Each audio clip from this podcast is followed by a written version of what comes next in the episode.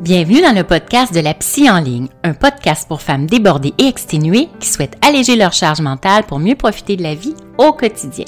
Je suis Christine Pagé, docteur en psychologie et psychologue en pratique privée depuis plus de 20 ans et spécialisée sur la thématique de la charge mentale.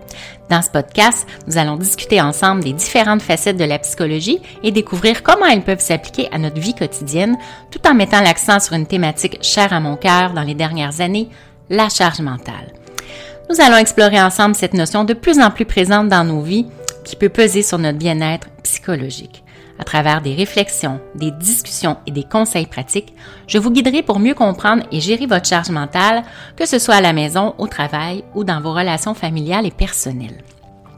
Je vous partagerai également des astuces et stratégies pour améliorer votre résilience et votre capacité à faire face aux défis du quotidien. Chaque épisode sera une opportunité d'en apprendre davantage sur vous-même et de découvrir des outils concrets pour améliorer votre bien-être mental et émotionnel. Alors installez-vous confortablement et préparez-vous à découvrir des moyens pratiques pour alléger votre charge mentale et améliorer votre qualité de vie grâce, je l'espère, à mes conseils inspirants. Bonjour chères femmes, chères mamans et chers papas également et bienvenue dans cet épisode où nous allons parler de la fatigue décisionnelle et de ses effets sur votre quotidien. Je suis Dr Christine Tagé, psychologue en pratique privée depuis plus de 20 ans. Il se peut que vous ayez déjà vécu une journée, hein, vous vous êtes réveillé motivé, prêt à attaquer votre to-do list, mais au fur et à mesure que la journée avance, vous vous sentez épuisé mentalement et incapable de prendre même les décisions les plus simples. Alors, c'est ce qu'on appelle la fatigue décisionnelle. Alors, dans les années 90, Roy Baumeister a démontré que la volonté pouvait se fatiguer à l'image d'un muscle. Le psychologue est parti du principe que le cerveau, hein, à l'instar de notre corps, se fatigue après trop d'efforts, trop d'efforts mentaux. Baumeister et son équipe ont mené une série d'études et d'expérimentations qui les ont conduits à démontrer que la fatigue décisionnelle peut se manifester de deux manières différentes. principalement, donc, premièrement, la paralysie décisionnelle. Donc, face à tous ces choix à prendre, vous ne savez plus, vous êtes perdu et vous vous trouvez incapable de prendre une décision. Par exemple, quand vous êtes au restaurant et devant le menu, vous n'arrivez pas à choisir entre le poulet, le saumon, les pâtes, comme si votre destin en dépendait. Deuxièmement, la décision hâtive. Donc, c'est une décision qui est non réfléchie, voire vous laissez le hasard décider pour vous-même, quitte à le regretter ensuite. Vous vous laissez avoir, par exemple, par une publicité alléchante, hein, en laissant de côté votre bon sens habituel qui fait que vous auriez résisté.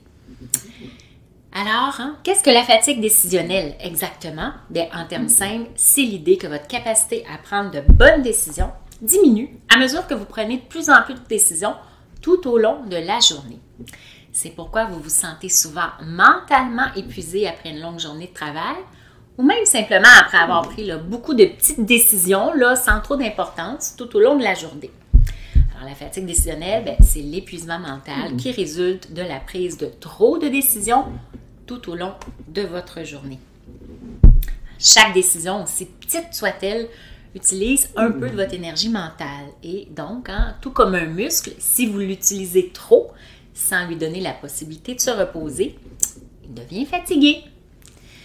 Quelques causes maintenant de la fatigue décisionnelle. Donc, de façon générale, plus vous avez de choix et de possibilités, plus vous avez de décisions à prendre, bien ça, ça peut affaiblir votre volonté au fur et à mesure euh, que la journée avance. Donc, sachez que euh, ce que vous ne faites pas peut aussi vous demander des efforts. Hein. Par exemple, le fait de résister à l'envie de grignoter des chips, du chocolat à la fin de votre journée, hein, avant de préparer le repas alors que vous avez déjà faim ben, ça peut aussi causer la fatigue décisionnelle puisque vous devez constamment résister à votre euh, envie. Alors, euh, à ce moment-là, à la fin de la journée, ben, la fatigue s'installe, puis peut même vous envahir, ce qui implique une difficulté à choisir, par exemple, ce que vous allez faire pour le repas du soir, puis même à le préparer. Ça, ça peut évidemment vous amener à procrastiner par rapport à une tâche que vous aviez prévu de faire, mais aussi à être plus impatient Hein, avoir de la difficulté à rester constante et cohérente avec vos enfants qui, bien sûr, aussi vivent la fatigue mentale après leur journée d'école. Depuis une dizaine d'années, les messages, les courriels, les notifications de réseaux sociaux et autres applications nous poussent aussi à prendre plus de décisions et plus rapidement, toujours plus rapidement. Donc, l'impatience et l'impulsivité prennent le dessus. Vous souhaitez regarder tout de suite la notification que vous avez reçue, par exemple, hein, sur votre appareil électronique. Puis, ben, vous avez l'impression qu'on attend que vous répondiez rapidement au message le plus vite possible. Puis de ne pas répondre rapidement pourrait être mal perçu, là, surtout euh, dans le domaine professionnel. Mais en quoi est-ce un problème, hein, tout ça exactement? En quoi est-ce un problème, la fatigue euh, décisionnelle? Ben, c'est sûr que ça peut avoir plusieurs effets négatifs sur votre vie. Commencer, ça peut rendre plus difficile pour vous là, de prendre une bonne décision, ce qui peut avoir un effet domino sur d'autres aspects de, votre vie. Hein, tout peut s'influencer. Ça peut également conduire à de mauvaises décisions, car vous devenez plus impulsif, comme on disait tout à l'heure, et moins capable de peser le pour et le contre de vos choix. Donc, qu'est-ce que vous pouvez faire hein, pour lutter contre la fatigue décisionnelle? avant de, poursuivre sur les euh, stratégies à utiliser, je vous rappelle que vous pouvez vous inscrire euh, soit au podcast ou à la chaîne YouTube pour recevoir euh, les notifications à chaque fois qu'il y a un, nouvel épisode qui est publié. Vous pouvez également cliquer j'aime et partager hein, aux gens de votre entourage si vous pensez que ça pourrait être pertinent pour eux de le faire je poursuis avec les stratégies euh, pour contrer la fatigue décisionnelle. La première, c'est de hiérarchiser. Donc, c'est une approche qui consiste à hiérarchiser, à limiter le nombre de décisions que vous prenez au cours de la journée. Par exemple, vous pourriez planifier à l'avance vos repas, pour réduire le nombre de décisions que vous avez à prendre pendant la semaine. Euh, concernant tout ce qui concerne euh, la nourriture, donc, hein, ça, ça, signifie euh, concevoir un menu, aller à l'épicerie avec tous les ingrédients du menu de la semaine. Il y a même des gens qui font un menu sur le mois. Comme ça, ils ne se cassent plus la tête. C'est réglé. C'est une façon de diminuer la fatigue décisionnelle. Vous pouvez aussi, par exemple, choisir vos vêtements la veille, hein, avant de vous coucher pour que le matin, ça soit plus simple, plus facile, que vous n'ayez pas à vous questionner euh, sur ce que vous allez porter.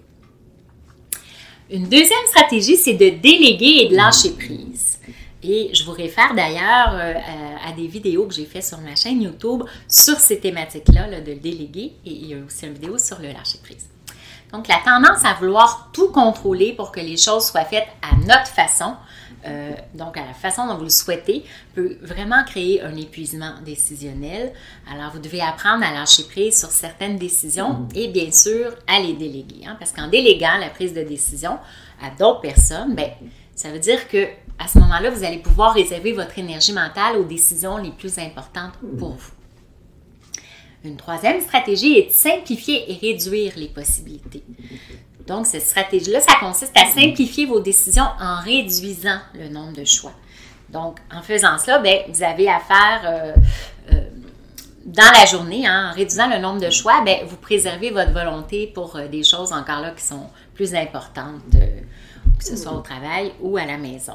Ça peut, par exemple, signifier décomposer des grandes décisions en petites, hein, y aller étape par étape, ou limiter vos options lorsqu'il s'agit de prendre des décisions. Je sais par exemple qu'il euh, y a des gens qui vont euh, planifier leurs vêtements selon qu'ils travaillent ou pas, puis se limiter à quelques ensembles hein, qu'ils vont porter euh, plus régulièrement. Comme ça, ça évite d'avoir à faire un choix tous les matins ou même la veille, comme j'ai tout à l'heure. Donc, c'est limiter le plus possible les options pour pas avoir à dépenser trop d'énergie mentale sur ces décisions-là à prendre, des décisions qu'on a à prendre quotidiennement. Quatrième stratégie, c'est une saine hygiène de vie. Hein, une saine hygiène de vie permet de vous assurer de prendre soin de vous.